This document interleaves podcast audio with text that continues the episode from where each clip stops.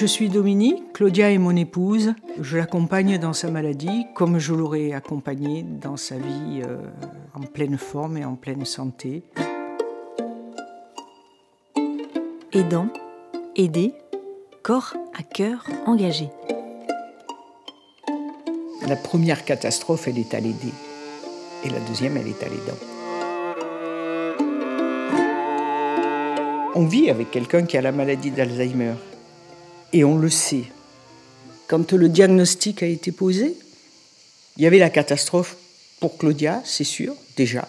Mais il y avait la catastrophe pour moi et j'ai vu ma vie euh, exploser, réduite à rien. Et ça, je ne l'ai pas accepté. Dans un premier temps, je me suis dit, je me tire de là. Dans un second temps, ce n'est pas dans ma nature. Donc, euh, je ne me suis pas tiré de là d'une façon, je dirais, physique. Mais j'ai perdu pied psychiquement, une certaine façon de, et puis j'ai consenti euh, à mon corps défendant de prendre anxiolytique et neuroleptique parce que sinon euh, je ne pouvais pas surmonter ça. Disons que ma, ma phase assez euh, catastrophique et mortelle, je le dis, parce qu'elle était excessivement dangereuse, a duré deux mois. La douleur physique, enfin, elle est importante, elle est, le chagrin, le désespoir, tout ça c'est vrai, et c'est toujours de fond. Il faut le savoir. Les dégâts sont faits pour les dents, et je crois qu'elles resteront de façon définitive, quoi qu'il se passe. Vous ne reconstruirez pas votre vie comme si il ne s'était rien passé. Puis au départ, on sait que la maladie existe, on sait tout ça, mais on n'a aucun outil. Et je dois avouer que dès l'instant où j'ai senti la solidité de l'association France Alzheimer et son environnement, ça a été pour moi excessivement important, mais véritablement reconstructeur. J'ai tout de suite eu contact avec Aurore Millier, que quand elle m'a dit euh, que son souci, euh, c'était bien sûr l'aider, mais c'était aussi les dents, et qu'elle serait toujours là et que elle le saurait quand je suis en danger et qu'il faut arrêter les trucs et qu'elle ne mettrait pas la vie de l'aidant en danger, ben, écoutez, c'est tout ce que vous voulez, égoïste, pas égoïste, je m'en fous, mais ma vie, elle compte. D'accord? Voilà. De toute façon, je m'en arrange peut-être d'une pirouette, mais euh, si ma vie ne compte pas, l'aider ne compte plus. Si moi je disparais, elle disparaît. De quelque façon que je disparaisse, elle disparaît, c'est évident. On est marié avec Claudia, on se connaît depuis longtemps, on s'aime, euh, et, voilà quoi. Bon, après, euh, c'est la vie. Vous ne pouvez faire ça que par amour. Par devoir, vous partez dans les 15 jours. Je crois que c'est ça l'essentiel. Accepter d'être étant, c'est accepter de ne pas subir un rôle qui vous serait assigné par l'autre et par la maladie. Vous acceptez de prendre votre place et de prendre votre rôle. C'est ça, accepter d'être aidant. Et à partir du moment où vous prenez votre rôle et vous l'acceptez, à ce moment-là, vous avez, entre guillemets, le sentiment d'avoir des moyens d'action. On dit je suis aidant, c'est pas pour ça qu'on accepte. Un jour, on s'aperçoit qu'il faut accepter le statut. Quand on l'accepte, ça va déjà beaucoup mieux. Accepter le diagnostic, accepter ce changement de vie, accepter d'être aidant. Après, être aidant, c'est aussi le regard des autres. Il est catastrophique, il est calamiteux. Les gens savent que vous êtes aidant. Vous n'êtes plus qu'un aidant. Votre identité disparaît derrière ça. Et ça, c'est détestable. Enfin, personnellement, moi, je ne peux pas accepter ce genre de choses.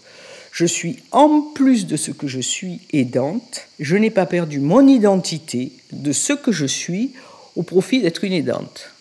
Alors c'est là que je dis les, bienveillances larmoyantes, où on s'approche de vous et on Oh, ma pauvre, ça doit être dur et tout. Je, dois avouer que non, ça c'est insupportable.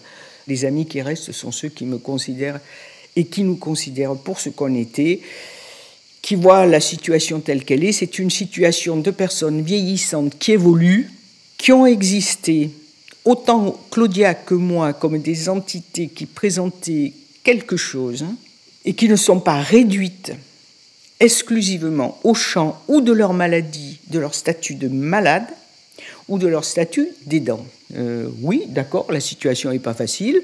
J'ai toujours su prendre les problèmes et mes problèmes à bras le corps. Je les prends à bras le corps. Il y a une maladie, il y a une personne qui aide, comme toute personne ferait une personne malade. La vie continue comme avant, adaptée, avec ces gens adaptés à la circonstance et à la situation, vous voyez.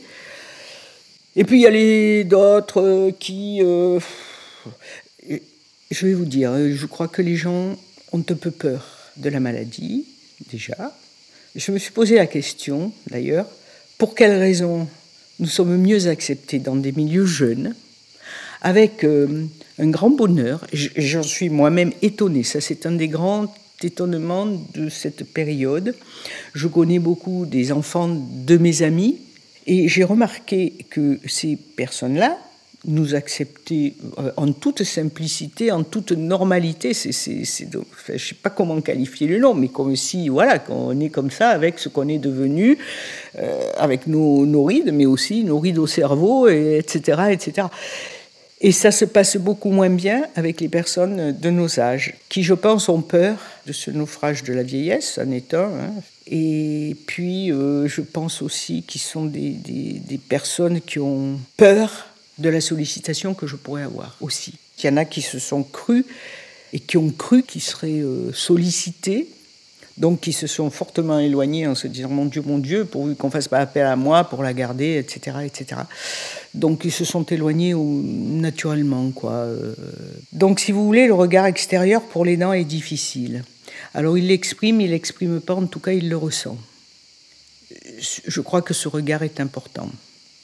Les autres, je dirais que les extérieurs euh, que l'on ne connaît pas et que l'on croise dans la rue sont très sollicitants, très aidants et très sympathiques. Moi, j'ai rien dit. Je vois dans l'environnement, on a nos, commerces traditionnels, nos machins, nos choses. Alors, à un moment ou à un autre, les gens se risquent. Et Claudia, on dirait qu'elle ne va pas bien. Je dis oui, elle ne va pas bien. Elle a la maladie d'Alzheimer. Ah, c'est bien ce qui nous semblait. Voilà. Partant de là, je sais où va Claudia. Mais je sais que s'il y a le moindre problème, je reçois un coup de fil. J'ai rien demandé. Et ce regard-là de personnes qui interfèrent avec nous sur certains plans, mais qui n'ont jamais été dans un plan euh, amical, tout ça, sont là. Euh, mes amis sont tous présents, accueillants, pour Claudia, pour moi, et qui cherchent des solutions, et qui font, et qui aident, et qui sont là. Euh, les amis de Claudia, non. Je ne comprends pas. Alors, est-ce qu'on a plus de compassion pour les dents et moins pour le malade? Je ne sais pas. Parce qu'il n'y a pas de raison. Même si on n'est pas dans la même relation d'amitié que Claudia pouvait l'être avec ces personnes, il n'y a pas de raison qu'il ne soit pas, qu'il n'ait pas gardé ce lien. La part des choses qui se fait obligatoirement au niveau des relations et amis, c'est-à-dire que, hop, le tri se fait spontanément et instantanément. Donc il reste maintenant les solides sur lesquels euh, je peux un peu compter. Je peux beaucoup compter.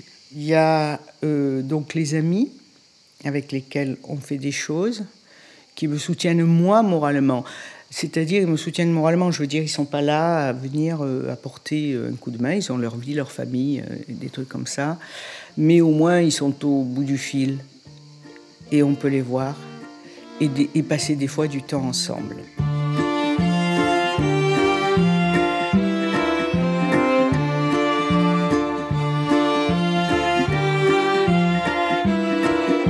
Vous savez, quand on est aidant, on n'a pas beaucoup de temps. Et on n'a pas de temps à perdre. C'est ma position. Donc je ne perds pas de temps avec des choses qui n'en valent, à mon avis, pas trop la peine je pourrais passer du temps à comprendre, à convaincre. On a déjà tellement de, choses à faire que euh, on va spontanément à ce qui quand même paraît être le plus simple. Même si euh, rien n'est simple et qu'il faut se battre pour tout, parce que la position détente, c'est une, pour moi, une position de combat, où je veux à la fois conserver ma vie le plus possible et aider et conserver la vie de Claudia dans le mieux qu'on peut, compte tenu des circonstances. Euh, voilà. Pour l'instant, euh, Claudia été dans une situation où elle se elle est autonome pour elle-même. Elle se lave, elle se lève, elle fait des petites tâches, met le petit déjeuner, l'enlève, euh, épluche les légumes, euh, se prépare pour se coucher et fait des petites sorties pour le reste. Les dents, c'est tout le reste de tout ce qui reste dans une vie.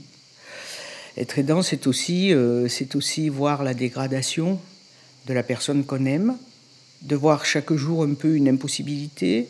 Les gens vous disent mais mais alors dis-moi qu'est-ce qu'elle fait? Mais alors je dis qu'est-ce que vous voulez que je vous raconte? Qu'elle va danser toute nue sur la place de Sommières c'est pas ça.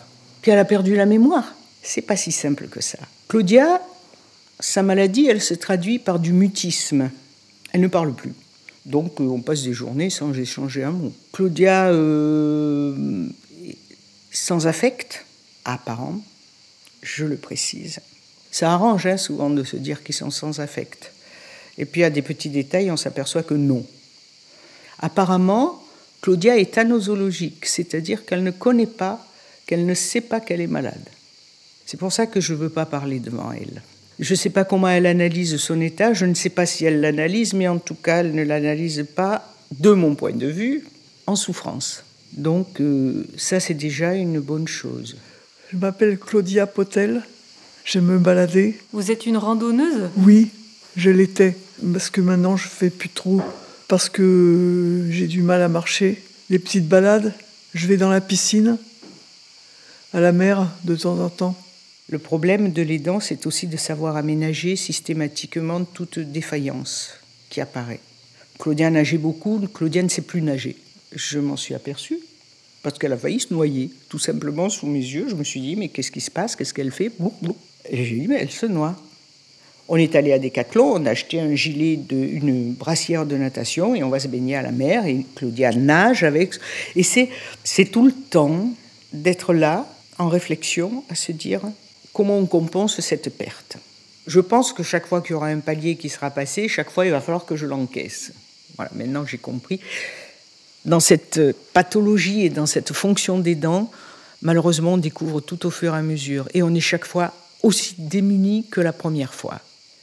Il y a un moment, j'ai voulu tenir un petit cahier pour noter euh, l'évolution de Claudia. Et je m'apercevais que j'étais dans le factuel.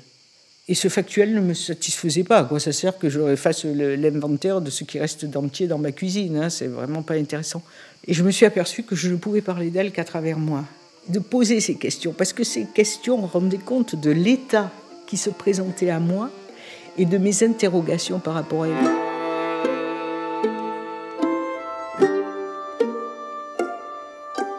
Comment vous envisagez l'avenir? L'avenir, je n'envisage pas trop. J'y pense pas trop. Alors comment vous envisagez la vie? La vie, bien. Au jour le jour, oui. Et de votre vie avec Dominique Qu'est-ce que vous avez envie d'en dire? Ça va très bien. On est mariés en plus. Qu'est-ce que ça apporte, le fait d'être marié Beaucoup de choses mais je ne saurais pas trop le dire. Un couple aidant-aidé est véritablement un couple fusionnel. Moi, je n'aimais pas trop le, la fusion dans le couple, mais on est devenu fusionnel par la force des choses. À la fois aussi, il ne faut pas se perdre non plus, hein, parce que dans la fusion, on se perd un peu aussi. Mais bon, on équilibre comme on peut. Je pense que chaque, chaque couple aidant-aidé est un couple singulier et particulier. Je crois aussi que voilà, le couple aidant-aidé, c'est vraiment une entité. C'est ça aussi qui va provoquer la douleur, parce qu'on sait que la séparation va être euh, inévitable. Nous en sommes, euh, je dirais, à ce moment où Claudia vient de franchir un seuil, si bien que euh, la liberté que j'avais un peu, là je l'ai plus. Alors pourquoi je dis que la séparation et dans la perspective des choses, parce que l'aidant est mal aidé. Qu'est-ce que je demanderais, moi? J'aurais bien aimé un répit, mettons deux semaines dans un trimestre. Impossible. En un an et demi, j'ai été quatre jours sans Claudia. Comment je peux anticiper six mois à l'avance que je vais avoir besoin de placer Claudia dans un hébergement temporaire, chose qui ne me plaît qu'à moitié parce que ça les déstabilise aussi? Comment je peux l'anticiper? Or, il faut l'anticiper. Ou alors, consentir dans l'état d'extrême urgence à la mettre dans n'importe quelle structure qui va, qui va être, euh, en tout cas, peut-être bien, mais qui ne vous agrée pas, que c'est pas ça que vous voulez pour la personne que vous aimez. Alors comment on fait? J'en suis actuellement au point où tous les aspects de ma vie à moi, de ce qui me constitue, de ce qui fait ma vie, ne peuvent plus exister. Je ne suis plus qu'aidante. À la limite, je pourrais avoir du temps, mais mon cerveau, il est cuit là. J'ai bientôt 75 ans, ça va. Mais je suis en danger. Ma patience est usée quand même. J'ai beau faire tout ce que je peux, euh, aller faire du vélo pendant deux heures à fond la caisse ou des trucs comme ça, j'en peux plus quoi. Son état peut-être ne le nécessiterait pas complètement. On s'imagine toujours qu'on va les placer à EHPAD quand ce seront des légumes, mais je m'aperçois que, que non, ça peut pas être comme ça quoi. Moi, je suis en perdition, donc euh, parce que je ne vous cache pas que je suis dans l'interrogation d'un placement définitif. Jusqu'à quand? Jusqu'à jusqu'à quand de soi? Pas jusqu'à quand du temps, jusqu'à quand de soi? Je ne suis pas dans le don absolu. Je ne me sacrifierai pas. Une vie en vaut une autre. Je me suis posé des limites. Il faut s'en poser et je les ai posées. Alors bien sûr, à quel moment euh, je me dirais c'est plus possible, là je laisse ma peau, euh, c'est plus possible. On ne peut pas le savoir. On l'éprouve.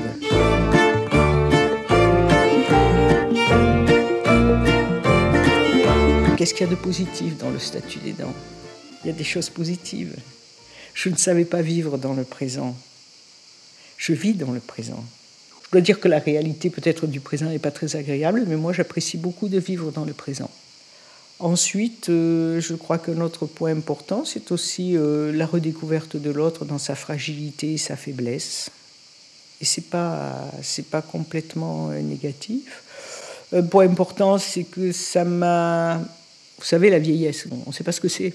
Personne ne sait ce que c'est. Moi non plus, je ne savais pas. On ne sait pas ce que c'est, on ne sait pas ce que ça veut dire. On en entend parler, on voit des jeux partout autour de soi. Et quand on le vit, on se dit mince, mais on m'avait pas dit que c'était comme ci, que c'était comme ça. On ne sait pas on ne sait pas quoi en faire de cette vieillesse tellement.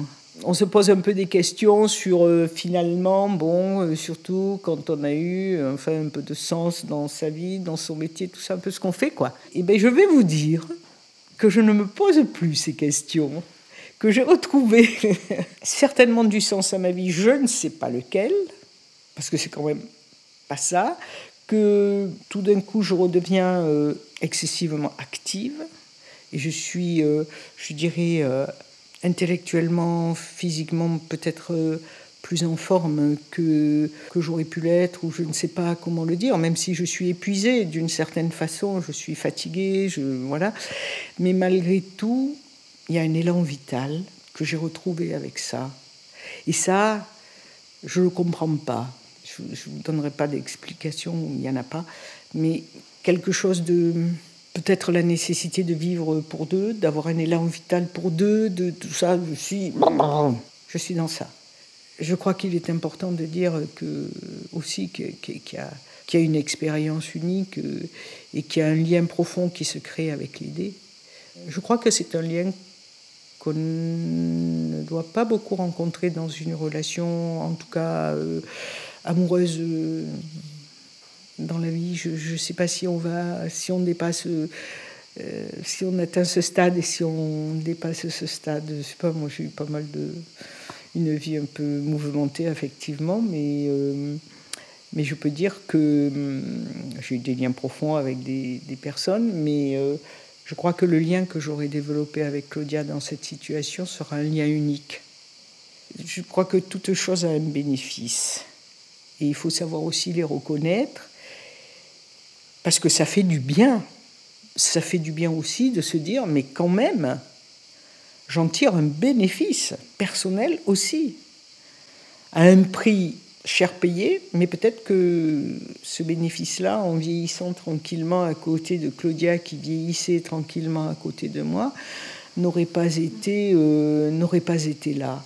Et franchement, cette façon d'être dans le présent, de vivre le présent, d'avoir cet élan de vie, pour une cause ou pour une autre, en fait, peu importe, mais de l'avoir, de le sentir, de relativiser aussi l'existence, de relativiser les choses, de savoir où sont les vrais désirs des autres, de savoir tout ça, je trouve que c'est un bénéfice pour ma personne qui est important. Le problème, c'est que je suis quand même épuisée de la situation et que je sais que j'aurai du mal à durer plus longtemps. Mais il n'en demeurera pas moins vrai que ce n'est pas une expérience négative. C'est ce que je veux dire. En dépit de tout, en dépit d'être aidant et de n'être reconnu que comme aidant, ce ne sera pas une expérience négative. Aidant aidé, corps à cœur engagé. Réalisation Nos Mémoires Vives sur une musique de Tana and the Pocket Philharmonic.